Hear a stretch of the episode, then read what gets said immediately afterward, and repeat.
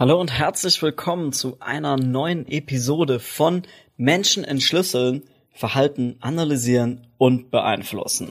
Mein Name ist Sam Feuerstein und seit zehn Jahren etwa beschäftige ich mich damit, wie wir durch psychologische Abkürzungen unsere Ziele erreichen können. Und gerade stehe ich hier in der 43. Etage in meinem Hotelzimmer mit Blick auf Frankfurt und Leute, ich liebe Skylines, ey. Das ist so geil. Ich finde es so inspirierend.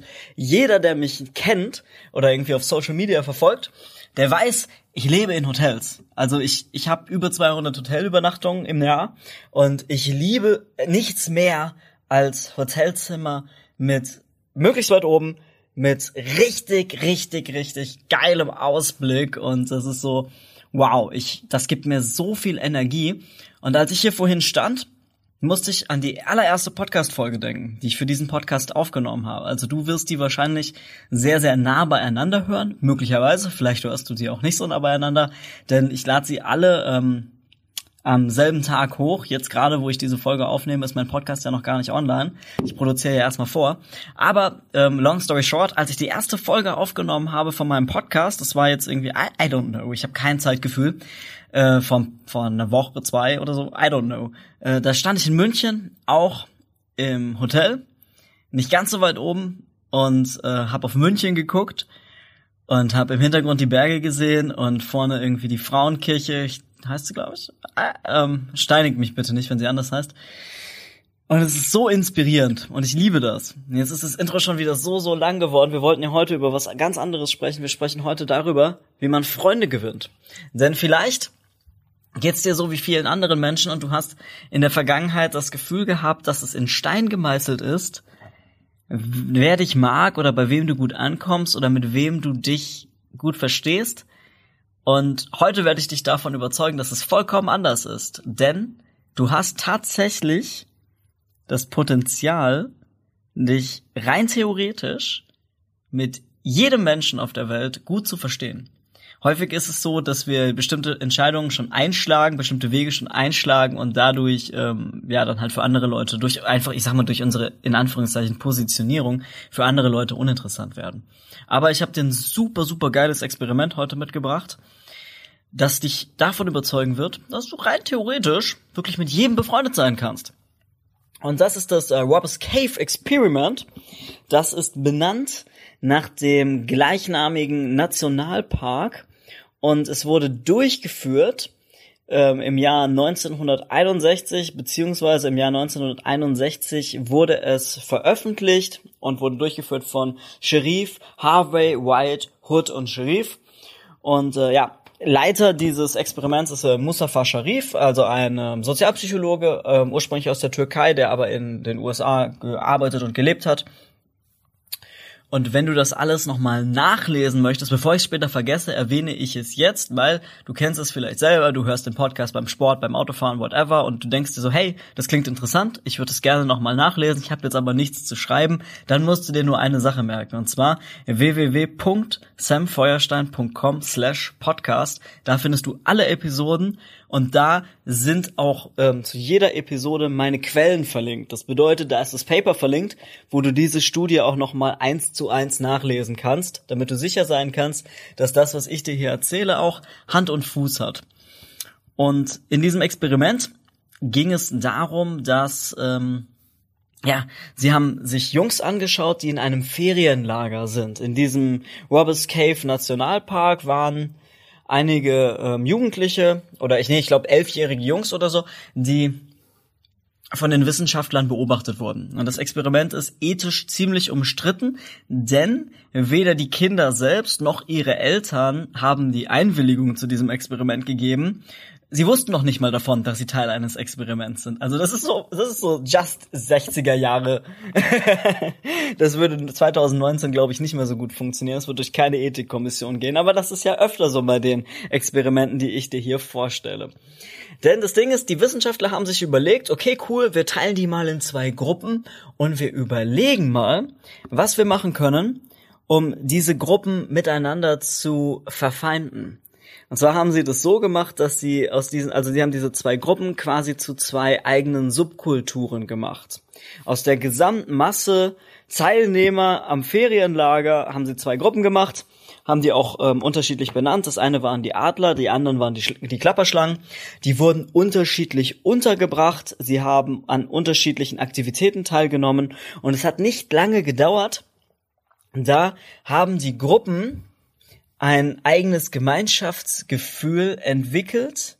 Ein Gemeinschaftsgefühl beziehungsweise eine Kultur fußt immer auf gemeinsamen Werten. Und eine Gemeinschaft wird halt, definiert sich halt noch krasser, wenn sie sich möglichst von anderen Gemeinschaften abgrenzen kann. Das kann man eigentlich überall beobachten. Das kann man politisch beobachten, das kann man in Firmen beobachten. Ja, eine Firma funktioniert, also die, die Mitarbeiter untereinander ver verstehen sich halt auch eigentlich immer noch besser und arbeiten noch besser an den gemeinsamen Firmenzielen, wenn sie wissen, dass es einen Konkurrenten gibt. Und man kann das auch bei, ja, bei Freizeitaktivitäten verstehen, so, ne? Also, ich glaube, Fußball wäre nur halb so interessant, wenn ein Fußballverein sich nicht auch dadurch definieren würde, dass er halt den anderen Fußballverein nicht mag. Und dass man nicht irgendwie versuchen würde, besser zu sein als der andere. Also Menschen vergleichen sich halt gerne.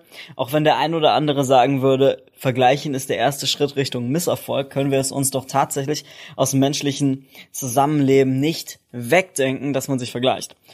Und häufig ist es so, dass halt das Gemeinschaftsgefühl steigt, wenn es einen gemeinsamen Feind gibt. Und das ist in der Geschichte der Menschheit ja nichts Neues. Das ist nicht 2019 erfunden worden, das ist auch nicht 1961 erfunden worden, das ist auch nicht 1933 erfunden worden. Also da, da müssen wir ja nicht nur irgendwie in die Zeit des Nationalsozialismus blicken, um zu sehen, dass einfach Gemeinschaftsgefühl immer besser funktioniert hat, wenn es einen gemeinsamen Feind gegeben hat, über den man sich definieren konnte, von dem man sich abgrenzen konnte. In diesem Experiment, damals 1961 im Robs Cave Nationalpark, es ist ganz genauso gewesen. Die Jungs haben sich miteinander noch viel, viel besser verstanden, weil sie ihre Gruppe, ja, über die andere heben konnten. Weil die in sportlichen Wettkämpfen gegeneinander angetreten sind und das hat diesen Hass einfach noch stärker beflügelt. Das hat einfach den einzelnen Mitgliedern innerhalb der Subkultur das Gefühl gegeben, wir halten zusammen, weil wir besser sein wollen als die anderen. Wir verstehen uns miteinander so gut, weil wir haben als wir haben miteinander gemeinsam, dass wir nicht die anderen sind. Es ist es ist so lustig. Es ist schon I don't know ähm, 12, 13 Jahre her oder so. Ich saß irgendwann mal in einem Café, hab gearbeitet und also hatte meinen Laptop dabei, so ich war damals noch total ungewöhnlich, dass man sich mit dem Café, mit dem Laptop in den Café gesetzt hat. Ich habe in meinem Laptop im Café gesessen und am anderen Tisch saßen irgendwie so ein paar Jugendliche und die haben sich irgendwie unterhalten und ich, ich erinnere mich gar nicht mehr großartig, was, worum es ging. Ich weiß nur noch einen einzigen Satz. Irgendwann hat einer von denen gesagt, egal wie scheiße es mir geht, irgendwann, ich kann, selbst wenn ich eines Morgens aufwache ohne Arme und ohne Beine, dann kann ich immer noch froh sein, kein Franzose zu sein. Ich musste so hart lachen. Ich musste so hart lachen, weil ich dachte so, wow, das ist die absurdeste Aussage, die du heute gehört hast. Und ich werde mit ziemlich vielen absurden, also ich meine, ich beschäftige mich mit Psychologie. Ich werde mit sehr, sehr vielen absurden Aussagen konfrontiert, jeden Tag. Wenn du diesen Podcast nicht erst seit, seit also wenn das nicht die erste Folge ist, die du hörst, dann weißt du, dass jede Podcast-Folge als Fazit hat, dass niemand rational entscheidet. Dass Menschen ständig total absurde Dinge machen und danach versuchen, das irgendwie zu rechtfertigen. Und ich fand das so spannend. Also ich meine, klar, das war ein Scherz. Also ich bin wirklich, wirklich, ich hoffe wirklich, dass niemand, der so etwas sagen würde, das ernst meint. Aber das in jedem Scherz steckt ein bisschen Wahrheit. Und dieser Scherz, den der Junge damals gemacht hat, der hat einfach total geil auf den Punkt gebracht, dass es das ist, wie Zusammengehörigkeit funktioniert. Zusammengehörigkeit definiert sich über gemeinsame Werte. Und wenn ich keine besseren Werte habe und keine besseren Ziele habe, dann habe ich doch immer noch gemeinsam, dass ich nicht die anderen bin. Und dann muss ich mich irgendwie muss ich irgendwie mich aufwerten, indem ich die anderen abwerte, weil sonst habe ich nichts, was uns verbindet. Und man kennt das vielleicht noch aus der Schule. In der Schule war es eigentlich ganz genauso. Wenn du halt irgendwie in der, in der Pause mit jemandem zusammengesessen bist und du hattest nichts, worüber du mit dem reden konntest, du wolltest aber unbedingt ein Gespräch anfangen, dann konntest du immer noch darüber reden, dass irgendwie der Deutschlehrer dumm ist. Oder dass halt der Mathelehrer einfach so ein richtiger Vollidiot ist oder sowas. Oder dass der Sportlehrer irgendwie total lustig ist oder sonst was. Du hast dich dann mit dem anderen auf diese wir als Schülerebene identifiziert, indem du diese Bubble, die ihr gerade erschaffen habt, abgegrenzt hast gegenüber der Autoritätsperson. Dann ist es nämlich auch ein Wir versus die anderen. Wir beide haben etwas gemeinsam, weil wir über den Lehrer als eine andere, als eine andere Gruppe, in Anführungszeichen, reden können. Und das ist das, was auf Seminaren passiert. Das ist es, wenn äh, auf Seminaren Seminar, Seminarteilnehmer in der Pause über den Dozenten sprechen. Und ich habe auch noch meine eigene Seminarstory dazu. Ich war auf einem Workshop vor einem, äh, vor, I don't know, anderthalb Jahren, glaube ich, in Hamburg. Und die Gruppe war, also ich war Teilnehmer. Die Gruppe war relativ bunt gemischt. Es war irgendwie eine Lehramtsstudentin da, es war ein Typ da, der irgendwie in der Versicherung arbeitet, es war eine Dolmetscherin da, es war ein Typ da, der irgendwie eine Marketingagentur macht und so weiter. Und ähm, ich habe mit der, ich war mit der Lehramtsstudentin dann irgendwie in einer Gruppe. Wir haben die Aufgaben zusammen gemacht. Ich weiß nichts mehr über sie. Ich weiß nicht mehr, wie sie hieß. Ich weiß nicht mehr, wo sie herkam. Ich weiß, ich würde sie nicht erkennen auf der Straße. Ich weiß nicht mehr, wie sie aussah. Und am Anfang war es halt so, okay, man ist höflich miteinander, man redet irgendwie miteinander, weil man die Aufgaben machen muss. Aber innerhalb dieser acht Stunden, die der Workshop ging, hat sich was verändert. Denn am Ende sind wir auseinandergegangen und wir haben uns umarmt und wir haben Nummern ausgetauscht und sie hat gesagt, ja, und wenn du mal in und ich werde sie leider nie wieder sehen, weil ich weiß nicht mehr, wie das Dorf hieß, aus dem sie kam. Also, wenn du mal in diesem Dorf bist, dann ruf mich an, weil dann werden wir was trinken gehen. Und sie hat das ehrlich gemeint in dem Moment. Also es war nicht so ein so ein ähm, erlogenes Ding, wo jeder schon weiß, hm, okay, hm, wir werden das sowieso nie umsetzen, sondern sie hat das ehrlich gemeint in dem Moment, weil das ist die Magie, wenn Menschen eine bestimmte Zeit lang an gemeinsamen Zielen arbeiten. Zurück zu unserem Experiment. Das Experiment äh, hat extrem gut funktioniert, also die Gruppen haben sich irgendwann wirklich gehasst. Diese Hassspirale ist immer extremer geworden. Der Höhepunkt war, dass eine der Gruppen in das Lager der anderen eingebrochen ist und sie haben einen Banner da geklaut und haben das verbrannt. Und in dem Moment haben sich die Wissenschaftler gedacht, what the fuck? Wir haben ein Monster erschaffen. Und die haben sich gedacht, okay, wir können die Kinder so nicht nach Hause schicken. Wir müssen uns was überlegen. Wir müssen jetzt irgendwie dieses Monster wieder auflösen. Und wir müssen irgendwie versuchen, diese Gruppen, die sich jetzt so gehasst haben, also so eine wirkliche, äh, ich, ich weiß, der Nahostkonflikt war ein Kindergarten dagegen, wie die sich gehasst haben in diesem Ferienlager. Sie müssen jetzt irgendwie überlegen, wie man die wieder miteinander befrienden kann. Und das erste, was sie gemacht haben, war ein Kontaktansatz. Kontaktansatz bedeutet einfach, wir bringen die Kinder miteinander in Kontakt und gucken mal, was passiert. Ist katastrophal schiefgegangen. Also sie haben dann irgendwie einen Filmabend gemacht, sie haben irgendwie ein Picknick gemacht. Äh, und was ist dabei rausgekommen? Die sind immer aufeinander losgegangen. Also es ist irgendwie immer eine Schlägerei dabei rausgekommen, wenn die versucht haben, die Kids miteinander in Kontakt zu bringen. Und sie haben sich gedacht, okay, das funktioniert nicht. Wir müssen uns was überlegen. Und dann ist ihnen aufgefallen, also sie haben ein bisschen analysiert so ähnlich wie ich das gerade gemacht habe. Und ihnen ist aufgefallen, dass die Gruppe an sich, klar, die definiert sich über einen gemeinsamen Feind. Ein gemeinsamer Feind ist aber vor allem ein Bild dafür, dass man miteinander gemeinsame Werte teilt. In dem Falle, dass man den gemeinsamen Feind hat, ist das, es sind halt die Werte, die man miteinander teilt, ja dieses Hauptsache, wir sind nicht der. Hauptsache, wir sind nicht die anderen. Wir sind besser, weil wir sind nicht die anderen.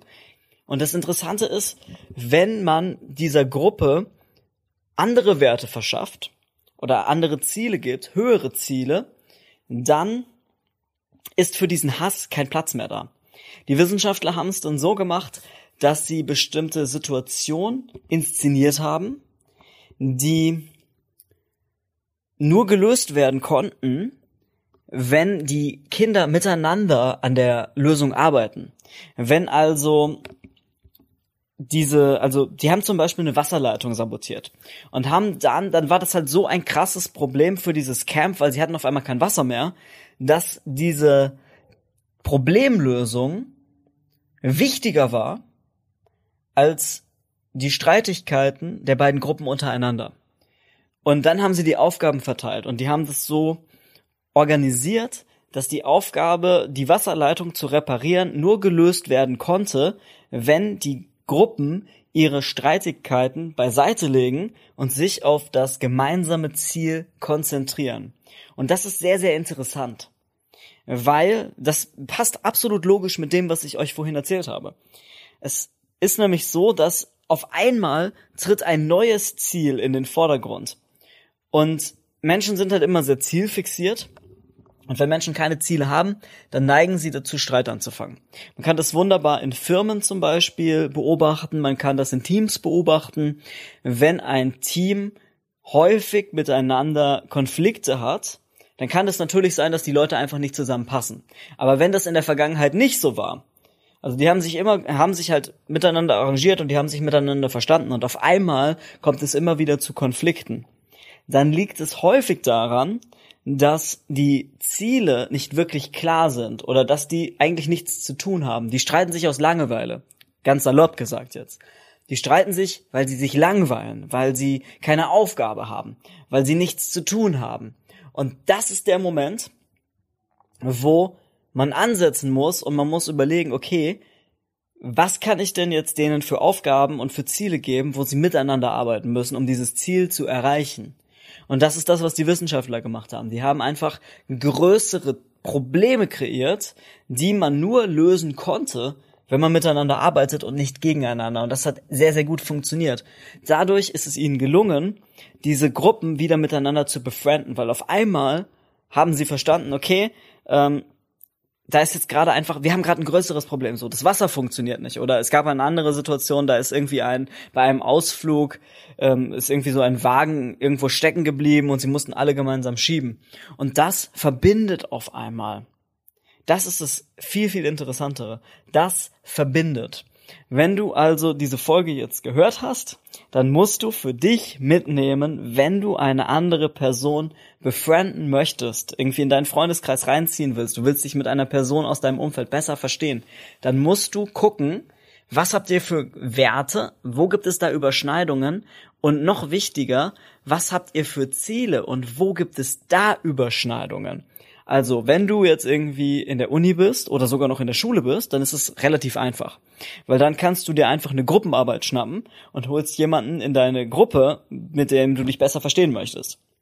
Wenn du ähm, irgendwie zum Beispiel in der Uni für eine Klausur lernen möchtest, so dann mach doch eine Lerngemeinschaft mit irgendjemandem, mit dem du dich besser verstehen möchtest.